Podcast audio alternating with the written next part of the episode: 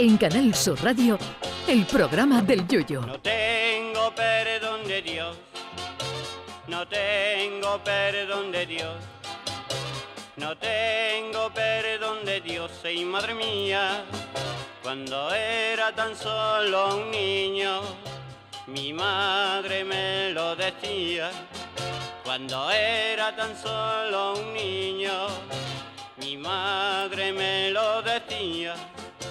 No tengo perdón de Dios, no tengo perdón de Dios, no tengo perdón de Dios. Perdóneme usted, madre mía. El fin de semana pasado se celebraron los Goya, los premios con más premio del mundo, del cine, sin ningún género de dudas. No es lo mismo que te pregunten por qué premio te han dado, si es un Oscar o si es un Goya.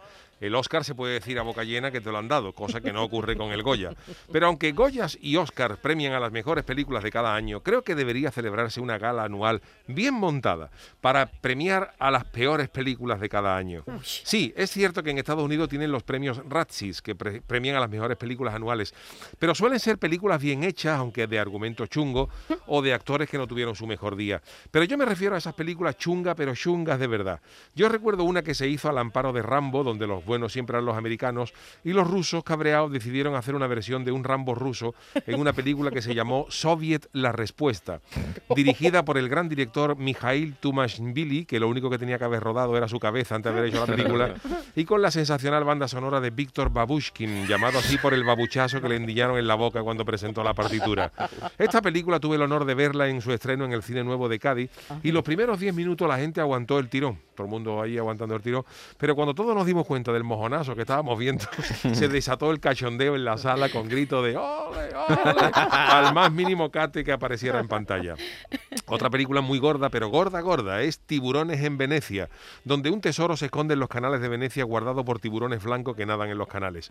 Hombre, para empezar, aunque Venecia está en el mar, si realmente hubiera tiburones en sus canales, al primero que había que haber echado allí es al director y al productor, porque la película es tan chunga, tan chunga, que es una obra de arte. Además, las escenas las pintan con canales muy profundos cuando un canal de Venecia tiene menos profundidad que el vaso donde se pone la dentadura postiza por la noche. Insistiendo en el tema de los tiburones, hay otra mítica película que se llama Sharknado, que consiste básicamente en un argumento, en un tornado que asola una ciudad, pero dentro del tornado hay tiburones que se comen a todo el que encuentra por el camino. Glorioso. Yo hubiera hecho una de similar contenido, pero que el tornado fuera repartiendo cazón en adobo y pescado del freidor por todos Estados Unidos para promocionar los freidores de pescado de Cádiz. Y otras películas que, hay- que dan vergüenza, hay una que pueden ustedes verla en YouTube, una de Superman indio.